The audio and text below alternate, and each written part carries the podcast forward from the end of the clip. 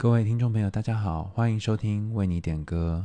今天的节目呢，我们会跟大家分享一个很深刻的故事，是有关于包养网站上面的故事。你相信在包养网站上面可以遇到真正的爱吗？你相信在现在的社会当中，用金钱可以买到爱情吗？今天的故事非常动人，也非常的深刻。那来信的这个伙伴呢，他写了一个他自己切身的经验。写信的伙伴，他的名字叫做我的雪花，你的太阳，他取了这个昵称。那他想要来跟我们分享他的故事。他点播的这首歌是魏琪琪的《爱存在》，也是《流星花园》的片尾曲。那我们来先听听一小段这首《爱存在》。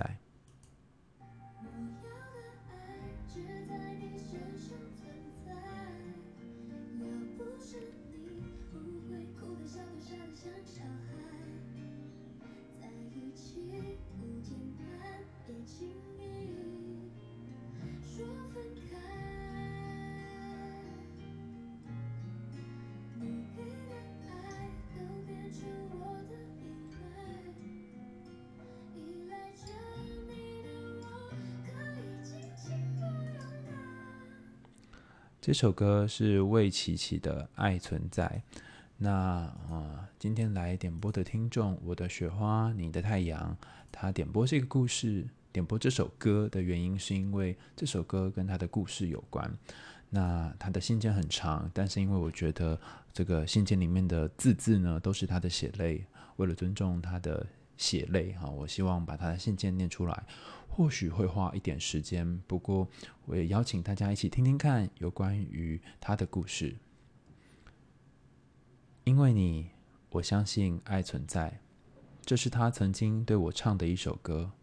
我和他这位生命当中重要的天使是在包养网站认识的。在网站上，我看到他的照片，也许是因为没有露脸吧。简单的黑色洋装，手上拿着红酒杯。加上几句短短的自我介绍，我对他的印象并不是非常深刻，但还是试探性的在网站上丢了讯息给他，留下了我的联络方式。是他主动加我微信的。我们从交换照片开始，就意外的找到了共同的话题，天南地北的聊。虽然频率不高，但是却默契十足的掌握了彼此的喜好。我们约定了见面的时间。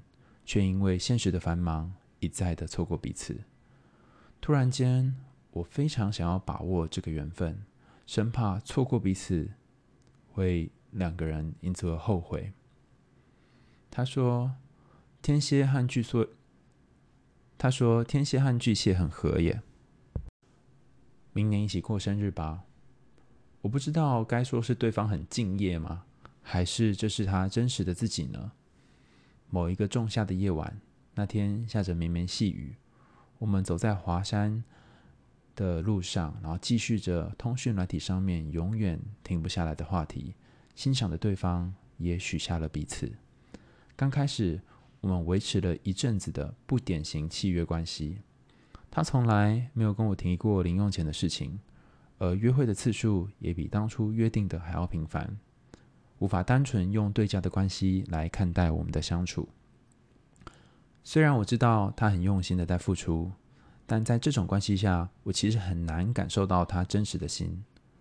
直到认识两个月之后，他开始用真实的身份面对我。我们交换了 Line，知道了彼此的姓名，甚至邀请我参加他学校的活动，与学校的老师和同学见面，到我上班的地点探班。这时，我也才渐渐的卸下心防，用心的跟他交往，甚至开始想要为了他改变自己的人生。我结束我之前的婚约，与他共谱一个属于彼此的未来。我们开始想象一起生活的样子，会有一个小孩，一只狗。我们约好了写一首歌，我们会一起唱歌到白头。我们相差十四岁，等到老了，他会帮我推轮椅。而我努力运动，维持身体健康，不能够比他早走，留他一个人孤独。他说我是太阳，而我说他是星星，我们永远环绕着彼此。我是他夏天的风，轻轻的在身边悠扬；他是我冬天的雪，在一片孤寂和黑夜当中闪耀。我的婚约，他说不用急，毕竟还有很多年，他才会变成高龄产妇，他可以等。但可能因为我身份的关系，或者是我们建立关系的方式不同于一般的情侣，我可以感受到对方一直处在一个非常挣扎的心理状态。他总是跟我说，他很怕自己陷进去，也就是所谓的晕船。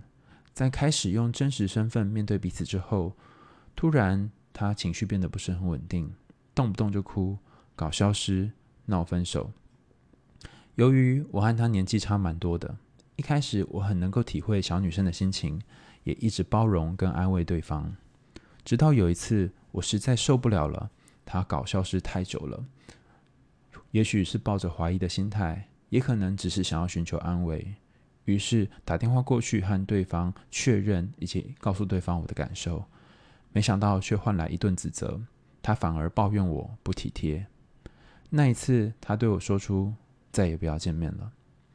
痛彻心扉的我，以为真的是要分手了，彻夜未眠，写了一封好长好长的信，希望他能够明白我对他的心意，里面包含了我们的回忆、对未来规划等等。但我犯了一个严重的错误，在最后一段，我提到了包养网站，我提到了包养网站的事情，不小心透露出我对他的怀疑，他崩溃了，非常严厉的指责我不应该把他想成那种人。当时我手足无措。很懊恼自己会有这种想法，糟蹋了他的心意。虽然在那次之后我们还要复合，但很明显的有种说不出来的疏离感。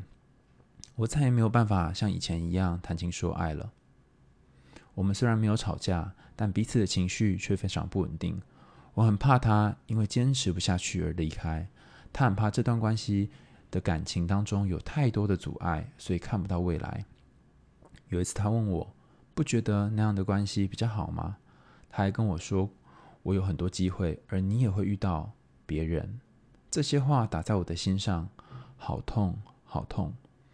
那天他脱口而出，我想放弃。这个时候我也崩溃了。隔天我们互道早安之后，他又消失了。这一次是八个小时。我很担心他的安危，因为前一天是不开心的。而且他又这么沮丧，一度我以为他想不开，拼了命想要联络对方，甚至打电话到他学校跟上班的地点，希望透过第三者跟他联络。虽然人是找到了，但是心却飞走了。我很欣慰他没事，松了一口气。原本以为他会很感动的，我很努力找他这件事情，没想到他却很生气，指责我侵犯他的隐私，说他不是我的所有物。这一连串不满的情绪累积至此，终于爆发。我们第一次大吵，我说他任性，他逃避，有事不沟通。他却不停地说我永远不懂他的处境。他说我的痛苦都是自找的。说真的，我不懂。为了这段感情，我付出这么大的努力，甚至着手改变自己的人生。但他似乎一直把我给的爱不停地往外推，拿着对未来的恐惧。不停不停的给我施加压力，我也动摇了，分手的念头在心里面萌芽，却又百般不舍对方的好。那天使一般的美丽，我要放在他身边的围巾，但是他隔天，但是隔天却希望他能够留下来。我本来想把围巾放回到他的身边，但是隔天却希望他能够留下来。我默默的跟他去了一场音乐会。是同一场音乐会，但是我并没有告诉他。散场的时候，我传了讯息告诉对方我在他同一个空间里面。他很惊讶我有到场，还说了一起回家吧。但我却早已孤独的走向了捷运站，又一次伤透他的心。这次他认真的告诉我，我们没有未来，他已经不想要再尝试了。我很意外自己可以平静的说：“好，我会放手。”虽然过几天我还是尝试跟对方联络，但他终究还是回了我一句：“停在这里不好吗？”我希望可以见面聊，但他始终没有回应我。最后我只好祝福彼此未来会更好。我们没有说分手，但是我知道故事在这里已经画下了句点。再次提起这个故事，分享这首歌，我觉得我好恨哦！为什么我要一直犹豫不决？明明想挽回，却又收手。我想知道还有多少努力才能挽回他为我，我为他，他为我做这些事情，还有我破碎的心。眼泪早已经流干了，我不停的想，我到底做错了什么？好多好多，但我再怎么胡闹，时间都无法重来。我虽然知道彼此认识的方法并不正常，但我始终相信，只要能够努力，就能克服这一切。也许是我太害怕失去对方，给了太多的压力，让他喘不过气来。但我真的很希望他能明白，这是我为他所做的努力。平常我不会这样黏人，更不敢打电话给陌生人。为了找他，我挣扎了好久才打电话给他的同事，那是我这辈子从来不敢尝试的事情。但没想到，却换来一顿不理解与指责。我不知道为什么会这么害怕失去他，我只知道他在我心中并不完美，有缺点，但有更多我欣赏的优点。我曾经理性的分析过，这些缺点并不能够阻挡我对他的爱，无法阻挡那个我对他无法自拔疯狂的爱。我也很生气，为什么他不肯跟我一起面对？为什么总是在通讯软体上面消失不见？为什么总是要跟我争谁在感情上面占上风？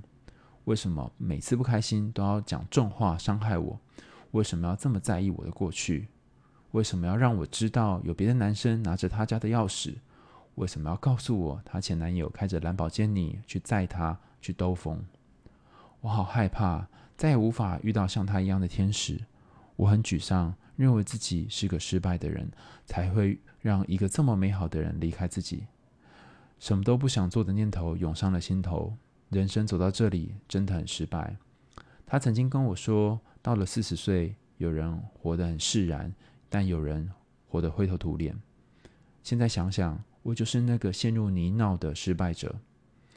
我决定结束前一段因为误会而造成的婚约。怎么想，但是我都无法逃离这段婚约造成，但是我都无法逃离是。这段婚约而造成痛苦的原因，还会爱多久？我不知道，还能不能爱人？我也不知道。我只决定要逃离现在的痛苦。我想要自由，这自由能让我好好的再一次正常面对人间的美好。我想对海苔雍说：谢谢你愿意倾听我的声音。我在现实生活当中是个内向的人，没有可以交心的朋友。这段回忆在一般人的眼里是多么的不堪，根本找不到人可以倾诉。但我好希望可以挽回这段感情。我也知道，如果不放下的话，什么都没有办法完成。在我每天上班的路上，都会经过他的学校，我根本没有办法刻意避开这些回忆。经过一次，我就会心痛一次。而更多的是，我们曾经一起聆听的那些音乐。每当熟悉的旋律响起，眼眶就会一次又一次的泛红。我试着听有趣的广播节目来转移注意力，但却不时发现眼泪从上扬的嘴角旁边流过。我是一个失败的人吗？这一切是我自找的吗？我真的不知道该怎么做。这是由我的雪花、你的太阳所点播的，呃，爱存在，还有他呃点播来的信件。由于故事比较长，然后我可能呃在念的过程当中，并没有办法完整的把每个句子都念得很正确哈，但我尽量的尝试能够还原我的雪花、你的太阳的意思。那在这一个故事当中，我们可以看到有一个好爱好爱一个女孩的男人，那在这个感情里面受到了挫折跟受伤，他好希望能够在一段所谓的不正常开始的感情当中找到正常的爱，但却发现在这段感情当中，最后他仍然呃和对方分开了，然后走到了两个形同陌路的地方。这首歌的点播者呢，是在去年的二零二零年哈十二月八号下午的两点多点播的。那由于这阵子我在赶资格考，所以比较晚才开始做这件事情，才开始回复他的信件。不过我相信在这封信当中有很多值得深入探讨的主题。那我想要先跟啊、我的雪花你的太阳这位点播者说一件事情，就是喜欢上任何一个人都不是你的错。透过任何的方法去爱上呃，你认识的对象也并不是你可以选择的。呃，虽然当初是在包养网站上面认识这个人，但我相信两个人的感情曾经有一段时刻是到了很靠近、很靠近彼此心灵的时刻。也因为这样，对方才会说他很怕晕船，很怕陷入其中。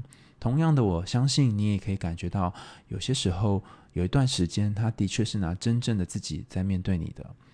在这种就是似真似假，或者是有一点呃金钱的成分，但是也有一点感情成分的网站上面认识的对象，其实好多时候很难去区辨，说到底两个人的相遇是来自于感情，还是来自于对彼此金钱的吸引。在这个怀疑的状况下，你可能在写信或者告诉他一些事情的时候，最后会还是有一点不免怀疑的成分。你说你很后悔在最后面写上，呃，跟包养网站有关的事情，但我相信这也是人之常情。倘若你跟对方认识是在这样的一个平台，心里面难免感到怀疑。他是爱我吗？还是爱我的钱呢？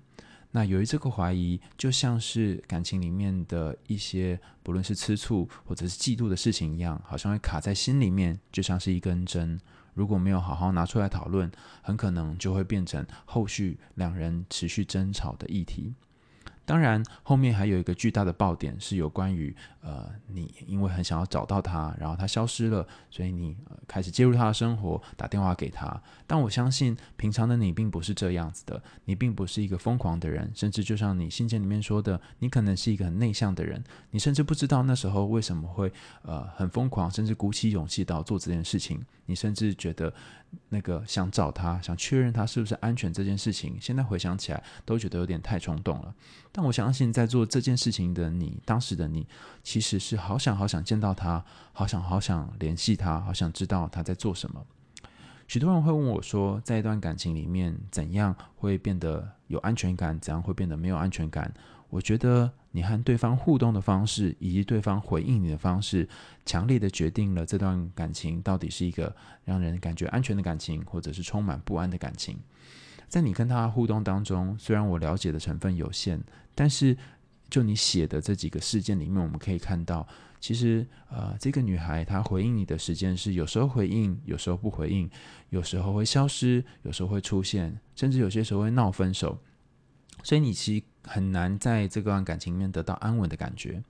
那在我二零一九年做过的一个研究当中，发现当对方时回时不回，然后有时候看讯息，有时候不看讯息，有时候人间蒸发，有时候又出现的时候，很有可能你会被对方操弄到非常焦虑、非常担心、非常紧张的状态。我在这里用“操弄”两个字的原因是说，他可能是有意识的，也可能是无意识的在做这件事情。但是他他不论是有意识或无意识，你跟这个人相处一段时间之后，他如果一直呃采取这个时回或时不回的方式，有时候回讯息，有时候不回讯息，你很容易就会一颗心被吊在那里，然后到最后你会呃一直想他到底在干嘛，他怎么不见了？可是我这里特别要强调的一件事情是，这个他在干嘛？他会不会不见了？并不代表你很爱他，并不代表他很重要。更多时候是你内心的某种焦虑跟不安被勾起来了。你想要的是这个人的回应，而不是这个人真的很棒，真的很爱你。所以这里我要去做一个区隔，就是说，我相信你可能真的很爱这个你心目中的天使，但如果你是因为很紧张而想要赶快打电话联络他的话，那这个部分不叫做爱，它可能是指一种不安跟焦虑。那除了呃写信过来这位听众，我的雪花，你的太阳之外，其实嗯。我相信很多人在感情当中也会遇到这种，我好想联络他，然后心里面很急、很焦躁的这种感觉。那当你有这种感觉的时候，你可能要先停下来想一想，呃，我是真的因为很爱他才做这件事情吗？还是我无法面对内心当中的焦虑？你可以透过几次的深呼吸，稍微调整一下自己的心情，然后可以思考一件事，同样也是给我的雪花、你的太阳这个建议，就是说。如果你打电话给他，如果你联络他身边的亲朋好友，或者是工作上的伙伴，你做了这件事情之后，你觉得会让这段关系更前进一点，还是更后退一点呢？你觉得会让他觉得很感激，还是会让他觉得你踩到他的界限呢？我的雪花，你的太阳，其实一开始讲到这句话的，讲到这一段的时候，他的感受是他一直以为对方会感谢他。但没想到电话一打过去，却换来了责骂。不过，这个冲突事件也显现了一件事情是。或许对方需要有更多自己的空间，或许对方他可能没有想要两个人关系这么靠近，而这一个呃隔阂呢，可能跟我的雪花、你的太阳，就我们的男主角的心中的期待是不一样的。那讲到这里，我们就要讨论到第第二点哈，因为第一点谈到的是有关于安全感的部分，第二点我们要开始谈到是说，呃，两个人对于关系的期待是否对等。在这段感情当中，或许呃，这个女孩一开始的期待是一段呃，像是有包养的关系，有金钱的关系，哈，一个很敬业的关系。那后来慢慢慢慢开始陷到这个感情里面，有一些真实的互动，甚至揭露自己真实的身份。但到第后期的时候，你可以发现，好像他又有点开始抽离，有点不确定，或者是有点忽远忽近，甚至，很明确的说，你可以找到更适合的对象。这是女生方面的期待，但我们看到男生可能从一开始就呃陷入了这段感情，然后开始慢慢慢慢的投入很多的部分，甚至结束了自己的婚约等等。这个越陷越深的状况，其实跟女生是很不对等的。你可以想象，对方就像是呃风筝一样，忽远忽近，而且没有那个绳子，你根本拉不到。那你就像是掉入一个水井里面一样，然后越陷越深，没有办法从水井里面爬出来。这两个不对等情况，也形成了这段关系里面的拉扯。那呃，这个不对等的情形，如果发生在一般的感情关系当中，我们会拿出来讨论。比方说，呃，我觉得我好像投入很多，那你好像有时候出现，有时候没有出现。那针对这件事情，你有什么想法？一个一般的感情可以拿出来讨论。但我相信，呃，我的雪花，你的太阳，这件这个这个来点播的伙伴呢，在讨论这件事情是困难的。为什么呢？因为这牵涉到第三个主题，就是有关于关系当中的权力议题。你可以感觉到。呃，在这段关系一开始，你可能拥有比较多的权利，因为你付钱给对方，对方呃扮演你的呃小甜心哈。可是呃，这个你权力高，他权力低的情况，并没有办法维持一个很长期的状况。在呃，我在大大学院有开一门课哈，就是在讲呃关系当中的权利哈，恋爱心理学里面谈到一些关系当中的权利。那研究显示，在大部分的感情关系当中呢，呃，通常会有一。个人是权力比较高的，一个人是权力比较低的，但这个高低权力的分配并不会持续很久，可能隔了一段时间之后，那个低权力的那一方，就是权力比较小的那一方，会想要反咬一口，或者是翻身变成权力高的那一方。那在这个呃，我的雪花，你的太阳这个呃点播者的故事当中，我们可以看到，其实。呃，可能一开始权力比较高的是男生，但到后来，对方就是这个女孩，一直想要争夺权力，一直想要争呃感情里面呃谁是能够赢的那一个人。那他在这个过程当中，又不可能拿金钱或拿别的东西来去操纵权力，所以他采取的方法是用这种忽远忽近的关系，让你可能在当中不知所措，甚至是呃摇来晃去，然后然后最后陷入越越陷越深来获得他的权利。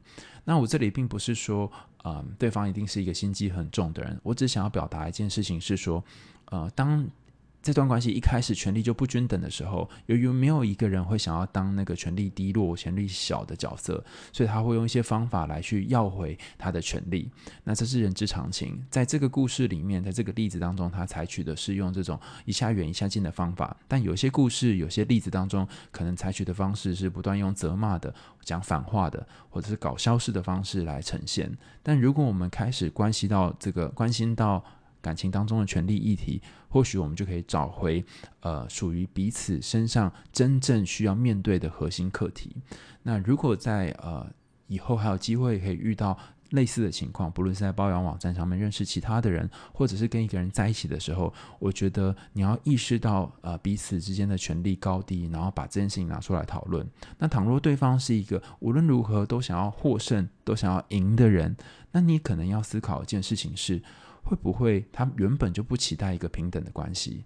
那当他有是一个不期待平等的关系的人，背后是不是有一些担心，有一些自卑，有一些觉得自己可能比不上你，甚至是得要靠你养这样子的一个呃高低不均的状况？一般的情况来说，如果两个人在各种呃，不论是社会地位或者是教育水平上面比较平均的两人，其实在谈起恋爱来会比较稳固一点，并不是因为我们什么要贬低不同学历的人。而是两个人的状况比较类似的时候，彼此的自尊才不会互相受到威胁。如果你跟一个年收入跟你呃很就是差距很悬殊的人，你就会觉得自己比不上他；你跟一个学历和自己差距很悬殊的人，你也会觉得心中矮对方一截。这个输了一截或是矮了一截的感觉，可能就会为呃影响两个人的感情。所以。不论你们是哪里有差异，年纪也好，学历也好，收入也好，可能都需要拿到关系当中好好讨论，问问彼此这件事情是不是真的有影响。倘若有影响的话，透过你做什么事情或对方做什么事情，可以减少这个影响。举例来说，我有一个朋友，他跟他的太太，呃，在学历上面相差非常悬殊。我朋友是博士毕业，在大学当教授，他的太太只有高中毕业而已。那太太一直为了他的高中毕业学历而感到很自卑，但因为呃，在先生的鼓励之下，他慢慢慢慢的自己去念了夜间部的大学，然后得到了大学的学历。尽管是如此，他还是经常在跟朋友一起出去的时候，觉得自己矮先生一截。有一天，先生就问他说：“那要怎样才会让你觉得比较舒服、比较自在？”然后他就说：“呃，这个太太跟他说，你可以有些时候也称赞我一些不错的地方吗？”那由于太太很喜欢做菜，很喜欢煮东西，所以先生就会在呃家族聚会或跟朋友一起出来吃饭，呃，有机会。让太太展现厨艺的时候，大力的跟他朋友推荐说：“哦，太太太非常非常会做菜之类。”后来太太就开了自己的厨艺教室，然后也当起了老师，所以两个人在某种程度上面都变成一个老师就对了。那太太也因为呃先生鼓励他，然后支持他，变成在这个感情当关系当中的地位呃和对方比较同等的人。举这个例子是要跟大家说，你得注意到感情当中两个人的权利跟位阶是否。等同，那这个只要有不等同的感觉，就有可能让其中一方，尤其是比较低的那一方，有一种威胁感，甚至想要呃把对方二楼对哈，就是压压下去的这种感觉。那最后，我想要跟我的雪花，你的太阳这位点播的伙伴说一句话，就是其实你在这段感情里面已经很努力了，虽然有一些你后悔的地方，虽然有一些你觉得如果可以怎么做更好的地方。啊、好像你要再做一点什么，都可能有一些挽回。但我想要邀请你聆听你内心最真实的声音。你好多的时候，在他本来想要挽回或本来有机会可以继续的时候，你选择了拒绝。有种可能是你的表面上想讲的话跟内心的声音是不一致的。但也有一种可能是，或许你表面这个行为的拒绝，才真正反映了你内心真正的感受。例如，你后面谈到了好多好多他曾经伤害你的部分，或许你内心的潜意识或者内心有一块呃很心疼你的地方，正告诉你说，这个人不适合你，这个人他可能并没有那么认真，他默默在提醒你，那你不要再压抑自己这个想法，他可能在告诉你这件事。那呃，虽然你内心当中有一些想法想要跟他复合，但你讲出来的话心口不一的时候，或许那个你讲出来的话是由你内心的潜意识影响你的。也就是说，他可能正在保护你，你那个默默不小心讲出来的话在保护你，在试图让你选择一段不会让你继续受伤的感情。当然，要告别一段感情是不容易的，所以我想告诉你，呃，离开会有一些痛苦跟心酸。我不确定在呃告别对方将近半年的今天，你感觉怎么样呢？你还那么在意对方，还时常想起他吗？你还会经常觉得难过吗？啊，如果你觉得你的状况已经比半年前好一些些了，那么恭喜你，你靠自己的力量慢慢走出来。如果你还是深陷在这段感情里面，甚至你不敢相信自己能不能够再去爱人，能不能够再付出关心的话，那也没有关系。你可以寻求一些啊，不论是智商或是心理治疗的协助，也可以跟你的好朋友聊聊你的心情。我相信要从一段破碎的，甚至是呃怀抱的怨恨的、不确定的感情当中走出来，是要一段漫长的时间。尤其对方又是你这么深爱的人，那需要的时间可能更久。不过，我也同时相信，你有从这个挫折当中自己慢慢再爬起来，再长出一些呃光亮的能力。就像你可以在这个人身上看到你的好，也可以看到对方的好一样。其实你拥有可以把人点亮的能力。那在往后的日子里面，虽然我不确定你能不能够遇到下一个你生命当中的女神，但或许你可以先把自己点亮，然后慢慢的走接下来的路。那或许以后会有更呃让你觉得投入的事情或投入的感情，可以让你的人生继续的朝不一样的地方迈进。今天的为你点歌就到这边告一个段落喽。最后，再让我们来听一小段魏琪琪的这首《爱存在》，我们就结束今天的节目喽。大家下次见。